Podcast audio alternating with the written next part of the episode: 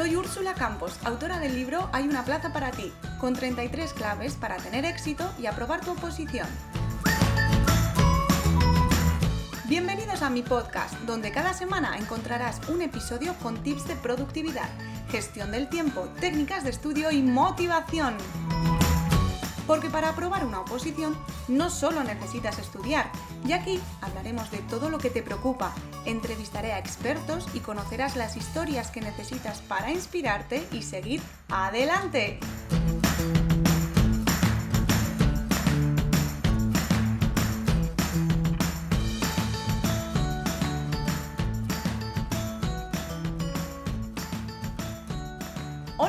Y bienvenidos a un nuevo episodio del podcast de Úrsula Campos. Ya sabéis, todas las semanas, todos los lunes tenemos un nuevo episodio y aquí estamos en nuestra cita semanal. Hace unos días leí el libro de Michelle Obama y tengo pendiente el documental de Netflix que me han dicho que merece la pena. Y he pensado hacer un episodio hablando de cómo afrontar la adversidad según esta mujer, Michelle Obama. Leyendo el libro, en varias ocasiones me acordé de las oposiciones, así que me apetece muchísimo compartir parte de su historia porque creo que puede ser inspiradora de verdad. El libro de Michelle Obama se llama precisamente así, Mi historia, y en él cuenta su historia personal desde que era niña. Era muy buena estudiante, era muy trabajadora, organizada, aplicada, pero no lo tuvo fácil, pues vivía en un barrio humilde y trabajador. Es un libro lleno de momentos íntimos de la que fue primera dama de los Estados Unidos. Y aunque algunos lo tachan de que es muy edulcorado, y puede que no les falte razón, la verdad es que me parece muy interesante, porque a mí al menos me ha dado la sensación mientras lo leía de estar viéndola crecer, como si la estuvieran viendo por una mirilla, porque lo cuenta de un modo muy personal y engancha. Michelle o Michi, que es como la llaman en su familia, nos cuenta, por ejemplo, que ella aprendió a leer muy pronto. Antes de ir a la guardería, su madre le enseñó a leer porque la llevaba a la biblioteca pública. Sus padres habían insistido mucho en la importancia de una dicción correcta, que terminaran las palabras al pronunciar, que no lo dejaran así como a veces nosotros decimos, ha comido, ¿no? Ha comido. Y ellos mm, se, se le daban muchísima importancia y tenían diccionarios y enciclopedias en su casa, las cuales tenían que consultar siempre que tenían alguna duda acerca de una palabra, de un concepto, de algún episodio histórico. En fin, que la familia de Michelle Obama era humilde pero muy particular. La verdad es que mm, a mí me ha gustado mucho. Era una familia que les inculcaba que sus hijos fueran más lejos, que fueran inteligentes, pero también dueños de su inteligencia. Y bueno, para transmitiros y para compartir eh, la esencia de este libro y cosas que nos pueden interesar y que te pueden interesar como opositor, he decidido que os voy a contar tres de las historias o de las anécdotas que cuenta Michelle en el libro y que a mí particularmente me han gustado bastante y por eso quiero, quiero compartirlas a ver si te llegan y te conectan de alguna manera como lo han hecho mm, conmigo. La primera historia que quiero compartir vamos a remontarnos a la infancia de Michelle. Estaba en preescolar y les tocaba aprender a leer los colores. La profesora les preguntaba sosteniendo una tarjeta de papel y entonces les pedía que leyera esa tarjeta, esa palabra. Entonces cuando fallaban alguna se debían sentar y comenzaba a cantar la lección el siguiente niño. Cuando le tocó leer las tarjetas a Michelle, ella se levantó y lo dio todo. Rojo, paso de tarjeta verde, siguiente tarjeta azul, todo de un tirón. El morado le costó un poco más y el naranja le resultó difícil, pero cuando llegó la palabra blanco, se quedó paralizada, se le secó la garganta y no pudo emitir ningún sonido. Hasta sintió que las rodillas fueran a fallarle.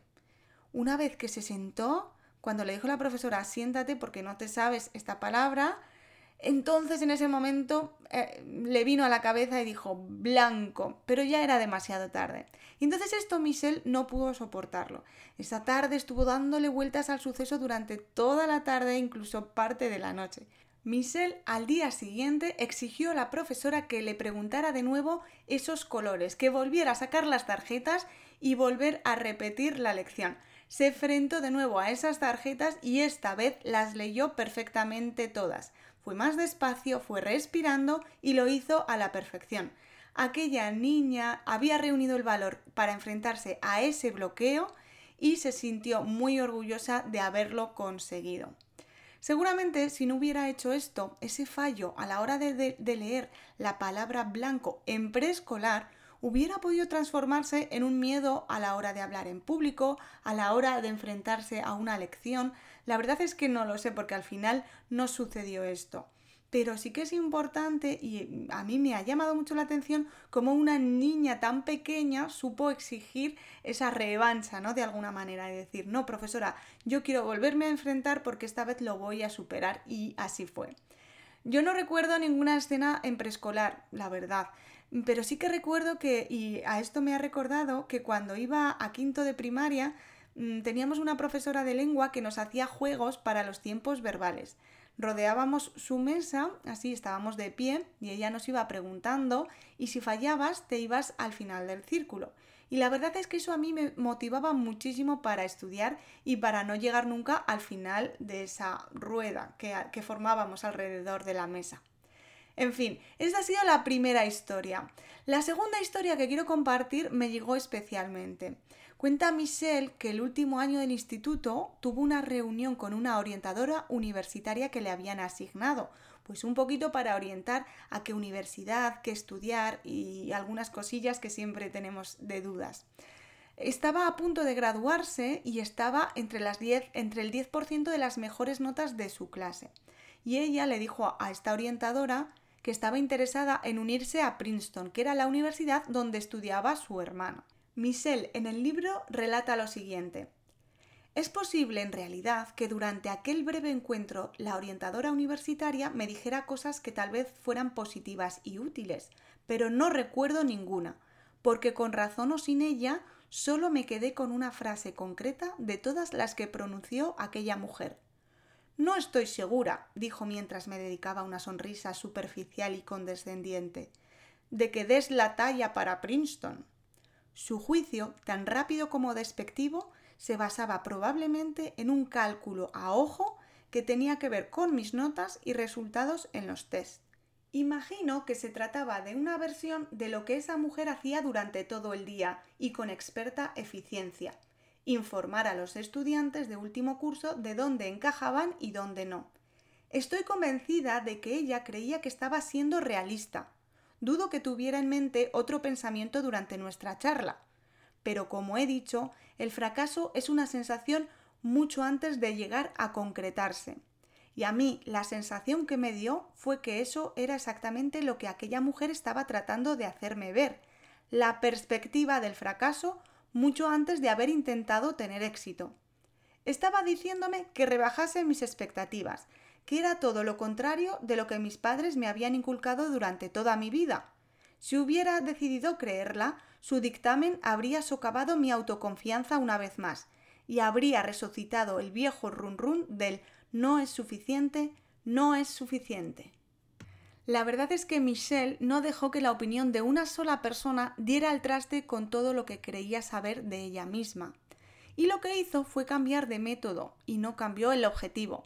Es decir, echó a más universidades, pero no volvió a consultar con aquella orientadora, sino que consultó con personas que confiaban en ella y veían también sus puntos fuertes y sus fortalezas.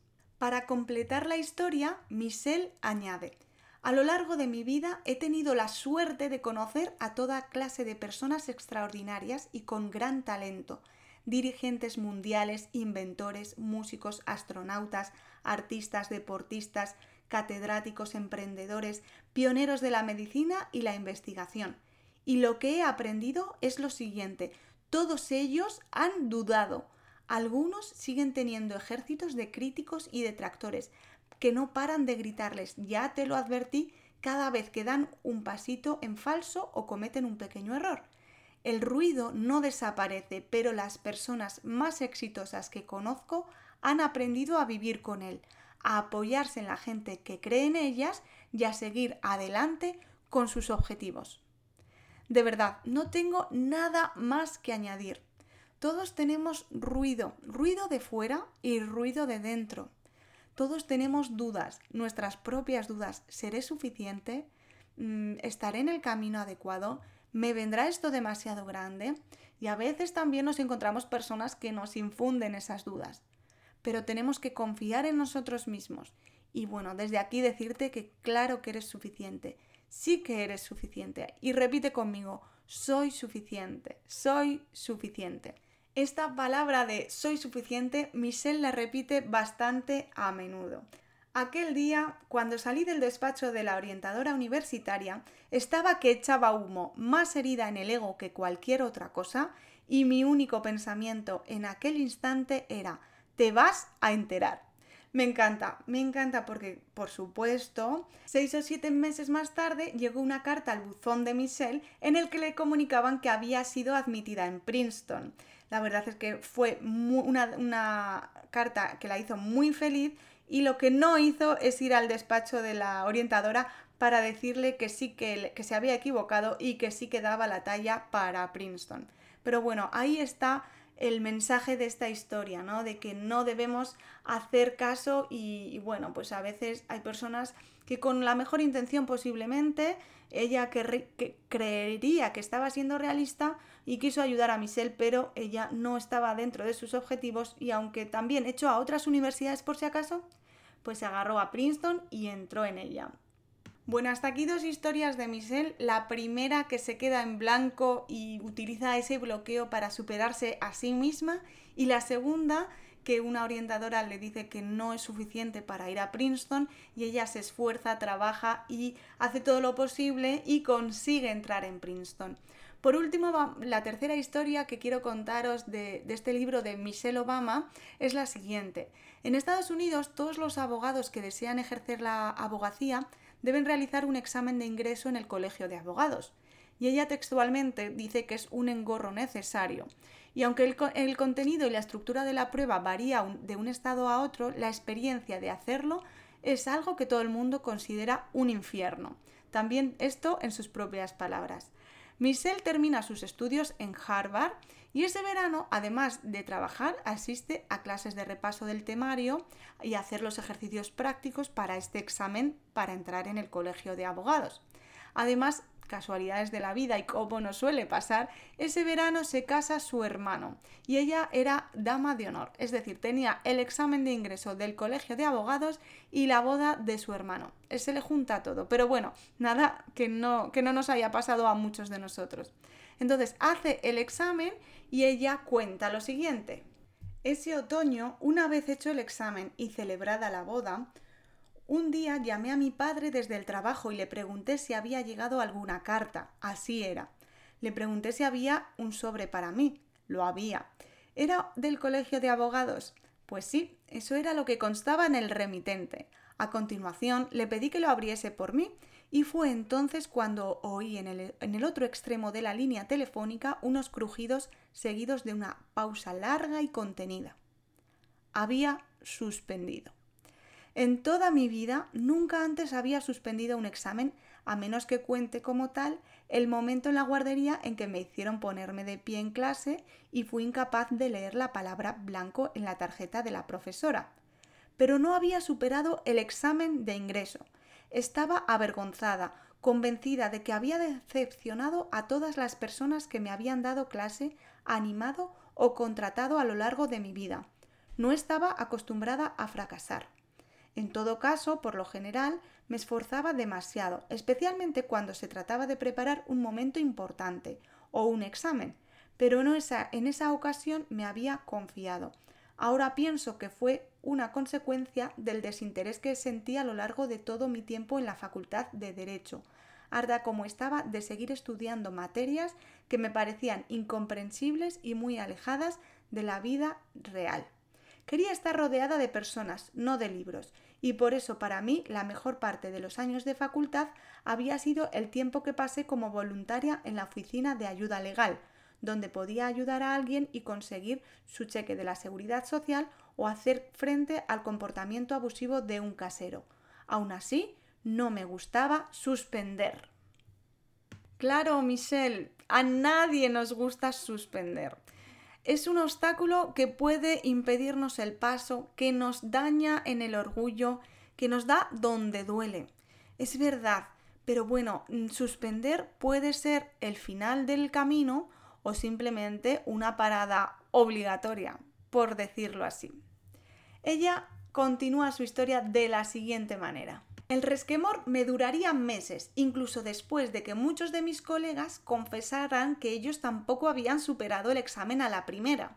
Tiempo más tarde, ese mismo otoño, hinqué los codos y estudié para un examen de repesca que aprobé sobradamente. Al final, aparte de mi orgullo herido, mi metedura de pata no tendría consecuencias. Es decir, que luego indagó y preguntó y, se dio cuenta de que muchos colegas no se lo habían sacado a la primera tampoco. ¿Qué más da? Lo importante es que finalmente lo consiguió. En toda una vida, hacerlo unos meses antes o unos meses después no tiene un significado real. Lo que sí que hubiera sido definitivo es si Michelle no lo hubiera vuelto a intentar. Si se hubiera quedado con ese suspenso primero, ese primer suspenso que tuvo y no lo hubiera vuelto a intentar, eso sí que habría sido definitivo en su carrera. Y os voy a contar a modo de curiosidad que varios años después su futuro esposo, el que sería su futuro esposo, Barack Obama, tuvo que presentarse al mismo examen y os cuento. Barack iba a clases de repaso del temario y llevaba consigo de un sitio a otro sus propios libros de repaso, si bien no parecía que los abriese tan a menudo como yo creía que debería, o al menos como yo haría sabiendo lo que ya sabía, pero no iba a importunarlo o iba a ponerme siquiera como ejemplo de lo que podía salir mal. Él y yo éramos distintos. Para empezar, la cabeza de Barack era como una maleta llena a reventar de información, una enorme y potente computadora central que podría extraer datos de todo tipo cuando así lo deseaba. Yo lo llamaba el hombre de los datos, porque parecía que tenía una estadística apropiada para cualquier pequeño asunto que surgiera durante una conversación.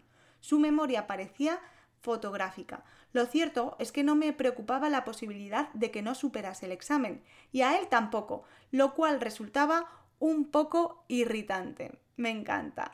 Me encanta que estos sentimientos que describe Michelle. ¿Os suenan de algo? A mí sí, porque es que a veces queremos que los demás hagan las cosas como nosotras las haríamos.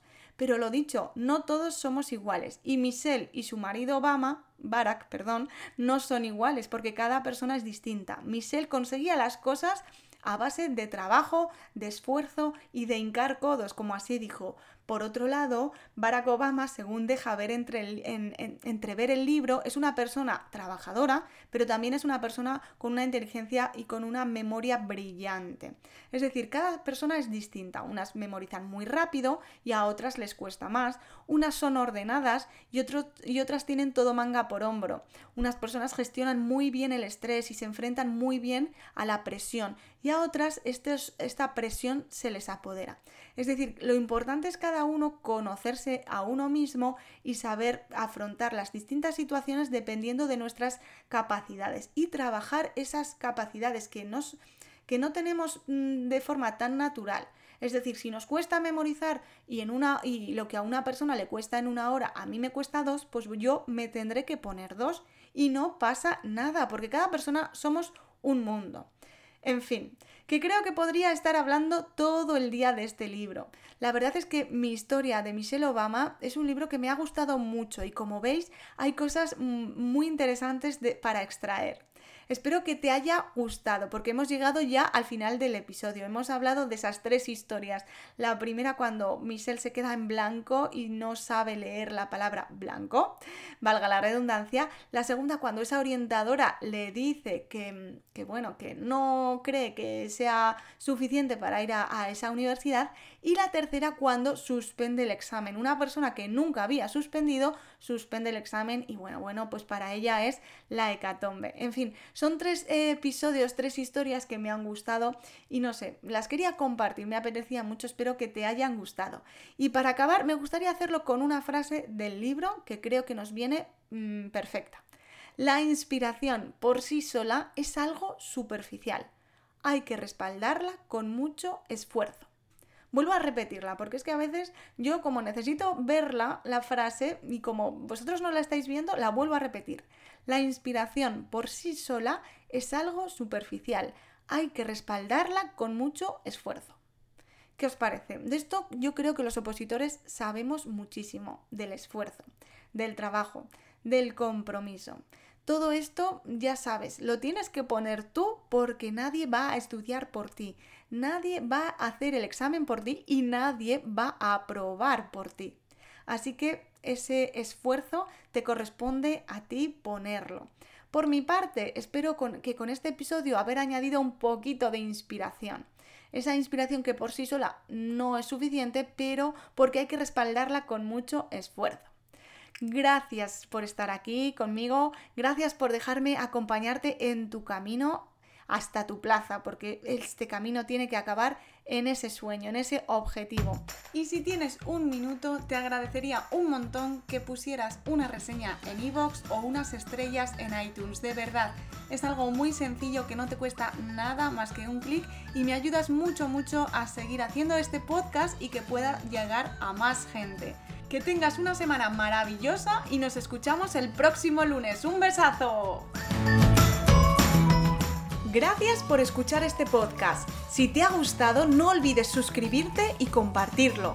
Si necesitas más contenido para opositores, visita mi blog www.hayunaplazaparati.es y descárgate gratis el kit para comenzar a estudiar. Te espero el próximo lunes en el podcast de Úrsula Campos.